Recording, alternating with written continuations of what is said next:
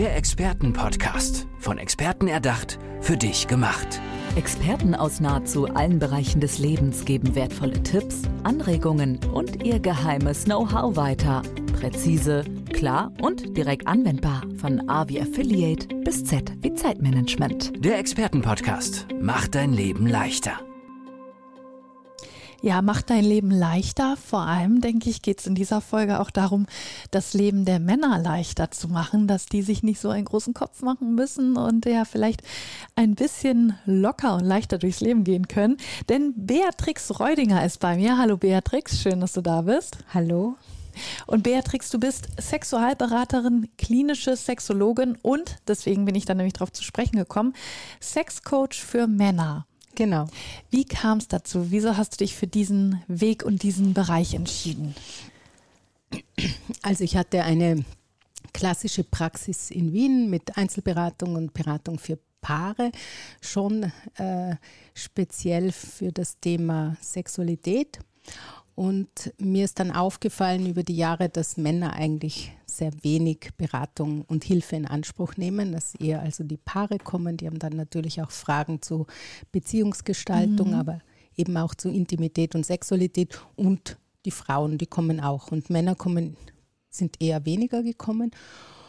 Und dann habe ich mit meiner Kollegin so ein bisschen geforscht und ein bisschen überlegt und dann haben wir ein, eine andere Idee gehabt, wie man Männer besser wie man Männer besser ansprechen kann und wie man ihnen besser helfen kann als in dieser klassischen Beratungssituation. Ja, und auch nur äh, wahrscheinlich überwiegend, dass ihre Partnerin sie mitschleppen, sage ich jetzt mal in Anf Anführungsstrichen, sondern ihr wollt die Männer direkt erreichen. Wie macht ihr das jetzt? Ja, genau. Also wir haben dann so herausgefunden, was sind eigentlich die hauptsächlichen Probleme von Männern und war noch selber überrascht, wie viele Männer das betrifft. Und zwar sind das, man kann sie zusammenfassen, mit äh, Erektionsprobleme, vorzeitigen Samenerguss und, was vielleicht jetzt überraschend ist, auch Orgasmushemmung und Lustlosigkeit, mhm. also Störung der Libido oder Libidoverlust. Und da haben wir einfach ein ganz besonderes Programm zusammengestellt, das eben über eine klassische Einzelberatung weit hinausgeht. Wie sieht das aus, das Programm? Ja, also die sind dann so ungefähr vier Monate bei uns und da bekommen sie einerseits Input, also Wissensvermittlung. Sind die in einer Gruppe dann bei euch oder? Teilweise, also sie sind schon einzeln, ja. ja. Sie absolvieren quasi so ein, ein Videoprogramm, wo sie einfach Input bekommen. Aber ein Teil davon ist auch Selbsterfahrung, also wo sie sich einfach mit sich selber auseinandersetzen, wo sie ein bisschen in die Vergangenheit reisen, sich bewusst werden über ihre sexuelle Sozialisation, aber auch über ihre Mindsets, über ihre hinderlichen Mindsets. Also mhm. Also was denken sie so, wie Sex sein soll?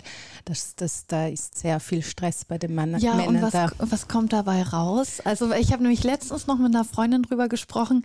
Da ging es nämlich um den ähm, Pornoführerschein, so hieß mhm. das, oder Pornokompetenz, dass man äh, ja vor allen Dingen auch Jugendlichen zeigt, dass das, was sie im Porno sehen, gar nicht so ist.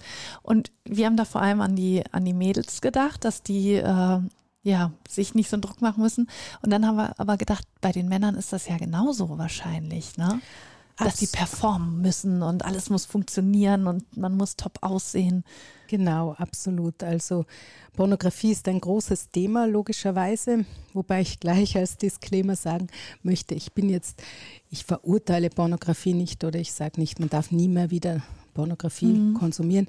Aber man muss schon sagen, wenn man das über Jahre, teilweise Jahrzehnte konsumiert, dann hat man eigentlich ein neurologisches Problem, weil Lust ist ja im Gehirn. Es ja. ist ja eigentlich das Gehirn das größte Sexualorgan. Und wenn man jetzt über viele Jahre äh, masturbiert und dabei Pornos anschaut, dann ist das verschalten. Also dann hat das Gehirn gelernt, ah, Lust ist dann, wenn ich anderen Menschen in, auf einem Bildschirm bei, beim Sex zusehe. Und, und wenn ich selber äh, ran soll, sozusagen, genau. funktioniert es nicht. Weil dann sehe ich auch äh, da sehe ich auch meistens etwas anderes. Es spürt sich anders an.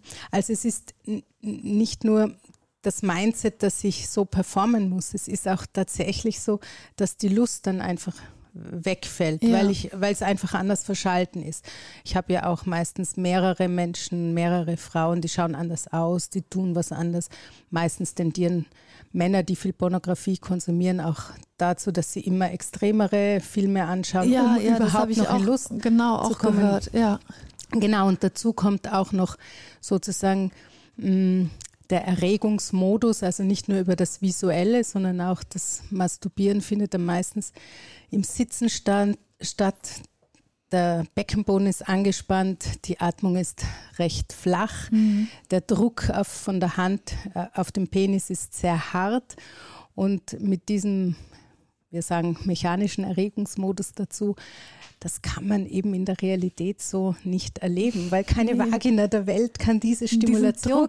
Ja. Also da geht es jetzt gar nicht um Mindsets, das ist auch sehr wichtig, aber es ist auch wirklich ein physiologisches Problem inzwischen. Finde ich total interessant, dass du sagst, da, man hat das Gehirn einfach auf eine ganz andere Art und Weise auf Sexualität irgendwie konditioniert. Ja, genau.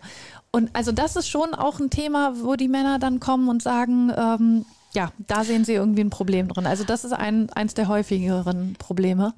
Also inzwischen wissen das schon viele Männer, dass Pornografie nicht unbedingt gesund für sie ist ja. und ihnen eigentlich äh, wirklich dann hinderlich ist, auch auf der körperlichen Ebene aber konsequenterweise, dass sie das dann nicht mehr machen, vor allem wenn wir ihnen zeigen, dass sie einmal versuchen, anders zu masturbieren, dann haben viele auch das Problem, dass sie das gar nicht können mehr ohne Pornografie. Mhm. Da muss man sich dann langsam herantasten, muss man langsam äh, Übungen aufgeben und letztendlich muss es der Mann auch wollen. Also er muss eine Motivation haben und, und darauf vertrauen auch, äh, dass es sich verändert. Und es ist veränderbar. Ich muss auch gerade sagen, wenn ich da so drüber nachdenke, gerade ähm, aus dem Film oder aus Serien, wenn man da Frauen sieht, die sich befriedigen, da sieht man vor allem, die schließen die Augen und fassen sich an. Mhm. Und wenn Männer sich aber im Film befriedigen, die, die gucken immer irgendwas an, entweder ein Pornoheftbild genau. oder ein, eben ein Film. Mhm. Äh, und das übernimmt man wahrscheinlich auch, ne? In die, also in unsere Welt sozusagen, in die Realität. Und dass ein Mann einfach sich äh, die Augen schließt und sich anfasst, das kenne ich so vom Bild gar nicht. Abs absolut. Und es ist ja auch nicht so. Und das ist ja auch eine unserer Übungen, dass wir die Männer wirklich ins Spüren bringen. Also, mhm. dass sie einfach wieder mit ihrem Körper, mit ihrem ganzen Körper in Kontakt gehen und nicht sozusagen auf ein paar wenige Quadratzentimeter reduziert sind. Ja. Und das ist schon eine Herausforderung für viele, aber also gibt es eine Übung anders masturbieren oder wir nennen das Selbstliebe-Ritual, also wo sie einfach mal ganz anders mit sich in Kontakt gehen und genau wie du sagst, einmal ohne den visuellen Reiz, ja. den ohne visuellen Stimulus, sondern wirklich eher taktil mit dem Atem sich spüren und was wir auch fördern, ist die Fantasie. Ja, Kopfkino, ne? Genau, ja. wir lassen sie Geschichten schreiben und das sind teilweise wirklich sehr, sehr berührend, wenn Männer, da, Männer dann zum ersten Mal eine Fantasiegeschichte schreiben und sich einmal trauen, aus sich herauszugehen und etwas selber aufschreiben. Auch Männer, die noch nie geschrieben haben, schreiben dann zehnseitige Geschichte und ja. sind total fasziniert, dass sie sich selber damit auch antörnen können. Was sind das für Männer, die zu euch kommen? Also die kommen ja von selber dann, ne? Ähm, weil wenn ich mir so vorstelle, die gerade die Männer der älteren Generation, so aus dem Bekanntenkreis, ich kann mir das schwer vorstellen, dass die sagen, ich mache jetzt mal irgendwie ja eine Sexualberatung für mich. Ich, also, ja, kann, ich will ja, ja, gar nicht so, so, äh, so verschlossen sein, aber ich kann es mir nicht vorstellen, mhm. dass die das machen. Ja, ist auch eine gute Frage. Es, noch einmal möchte ich äh, sagen, es ist ja auch keine klassische Sexualberatung, sondern wir nennen das Academy. Es ist ein Programm, also es heißt Best Lover Academy. Sie durchlaufen da ein bestimmtes Programm, was aus bestimmten Kom Komponenten äh, besteht und das ist nicht nur die klassische Beratung. Ja, ja. Sie müssen eben Trainingspläne machen, Übungen mhm. machen. Sie sind auch in einem Gruppencall, wo sie sich auch sozusagen gegenseitig unterstützen. Aber zurück zur Frage, was sind das für ja, Männer? Ja, ich finde das total sinnvoll, dass das angeboten wird. Aber ich stelle es mir so schwierig vor, die Männer, die das vielleicht auch gerade, denen das gut tun würde, die da reinzukriegen. Wer, genau, also fangen wir erstmal an. Wer kommt denn von sich aus zu euch? Also, du wirst es nicht glauben. Wir haben, unser jüngster Teilnehmer ist 20, unser ältester Teilnehmer ist 72 Boah, äh, ja. und alles dazwischen. Wir haben den Single-Mann, wir haben den Mann, der 30 Jahre verheiratet ist, wir haben den Mann mit der heimlichen Geliebten, wir haben den Rentner, der, dessen Frau gestorben ist. Also wir haben wirklich die ganze Bandbreite von, äh, vom, von Menschen mit verschiedenen Beziehungs ja. Beziehungsgeschichten und ähm, Beziehungssituationen. Wir haben den Baggerfahrer genauso wie den Unternehmer, genauso wie den ja. Architekten. Ich muss sagen, im Moment ein leichter Überhang ist, aber das mag vielleicht ein Zufall sein, ist bei den äh, technischen Berufen, ja. also ITler, äh, äh, Ingenieur, äh, Maschinenbau. Das ist vielleicht im Moment ein bisschen ein Überhang, kann ich aber nicht sagen. Wir haben wirklich alle Berufe, wie gesagt, faszinierend, mhm. vom Baggerfahrer bis zum Studenten. Und sind das alles sehr aufgeschlossene Menschen oder ist das auch durch die Bank weg? Die einen sind verschlossener, die anderen aufgeschlossener?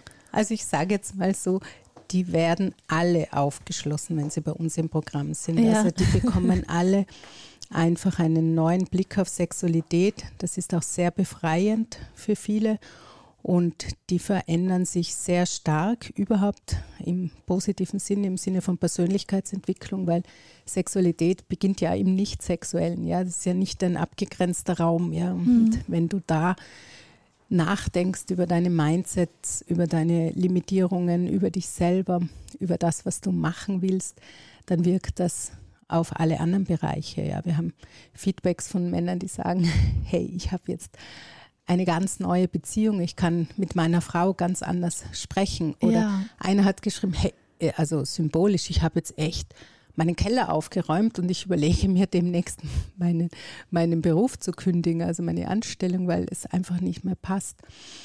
Ähm, ich sage mal so, die Männer, die zu uns kommen, die haben schon einen richtigen Leidensdruck. Mhm. Also das macht jetzt niemand einfach so zum Spaß. Ja. Der hat schon einen Leidensdruck. Du musst dir vorstellen, wenn ein Mann kommt und sagen wir, der ist gerade letztlich gesprochen mit einem 50 Jahre, hat das Problem vorzeitiger Samenerguss, seit 25 Jahren verheiratet.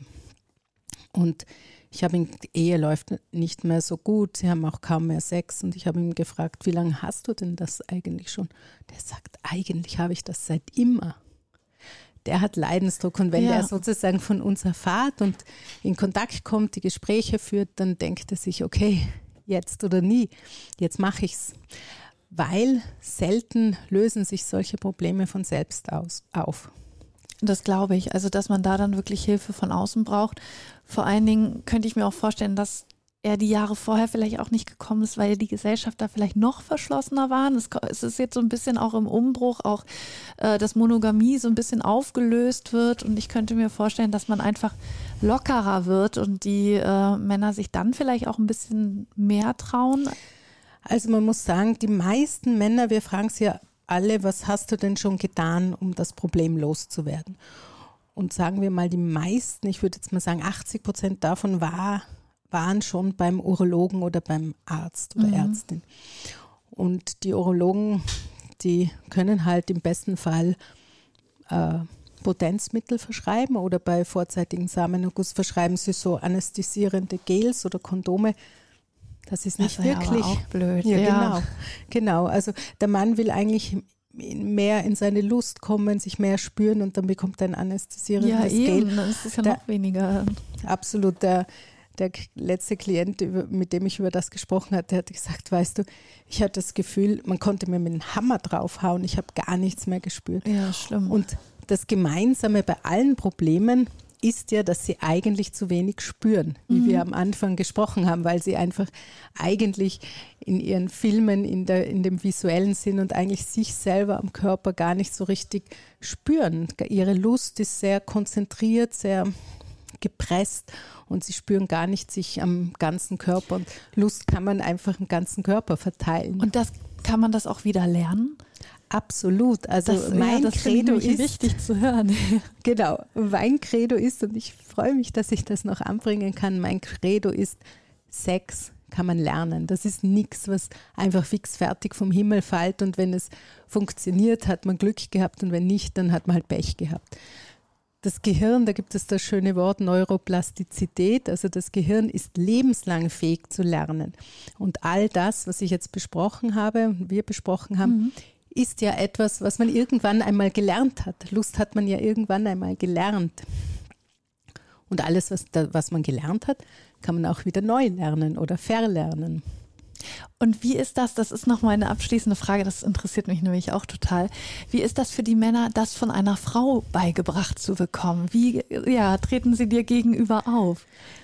Ja, das war für mich am Anfang auch natürlich die große Frage, ob das funktioniert. Und es funktioniert wunderbar, weil sie nehmen mich sozusagen, wie soll ich sagen, eigentlich nehmen sie mich sehr neutral wahr und sie haben das Gefühl, sie können frei mit mir reden, sie müssen nicht in irgendeine Konkurrenz gehen. Mhm. Ich bin auch jetzt nicht mehr so ganz jung, also haben sie auch nicht so das Gefühl, dass da jetzt so diese Mann-Frau-Verhältnis ja, und zwischen, sie müssen sich beweisen. Ja, überhaupt nicht, ja. Und ich glaube auch, dass ich das sehr gut kann, auch einen Raum herstellen, wo sie sich einfach sehr gut öffnen können, sowohl die jüngeren Männer als auch die älteren Männer.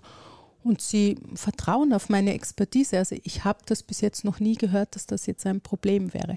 Außerdem haben wir in unserem Team auch einen männlichen Berater, der auch Sexologe ist und angewandter Sexualwissenschaftler. Und wenn jemand mit einem Mann sprechen will, kann er gerne auch mit einem Mann sprechen. Das ist schön. Also die Alternative gibt es auch. Auf jeden Fall. Wo kann man euch denn buchen? Dass du noch einmal eure Homepage sagst oder eure Kontakte, wie man an euch rankommt. Genau, also unsere Website ist www.best-lover.de, also best-lover.de und wir haben auch einen YouTube-Kanal, wo ich äh, so wöchentlich Videos hochlade, wobei hier das Spektrum, das, die, die, Thematik ist ein bisschen breiter, also da geht es auch um Frauen. Bei mhm. Best Lover geht es ja eigentlich nur um um sexuelle Probleme von Männern. Also da geht es nicht darum, wie kannst du eine, mit einer Frau eine schöne erotische Situation gestalten. Das ist sozusagen das Add-on. Ja, aber ich finde den Namen auch total passend, Best Lover. Das war Beatrix Reudinger hier bei uns im Expertenpodcast. Beatrix, vielen, vielen Dank, dass du bei uns warst. Gerne, danke für die Einladung.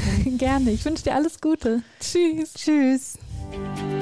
Der Expertenpodcast, von Experten erdacht, für dich gemacht. Wertvolle Tipps, Anregungen und ihr geheimes Know-how. Präzise, klar und direkt anwendbar. Der Expertenpodcast macht dein Leben leichter.